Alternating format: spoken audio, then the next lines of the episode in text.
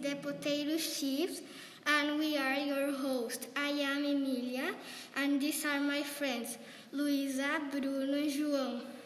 You are listening to our tour in our wonderful city. The zoo is next to the restaurant. The shopping mall is between to the restaurant and zoo. The restaurant is across to the zoo. The car is going to shopping mall that is between to the restaurant and zoo. The taxi is going out to the restaurant. Police station is next to the building. The building is in front of the supermarket. The supermarket is in front of the car. The car is next to the police car.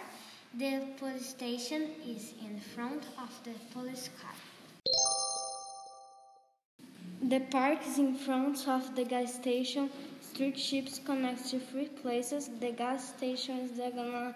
It's on the airport. The park is diagonal across from the airport. The school is uh, on the right side of the hospital.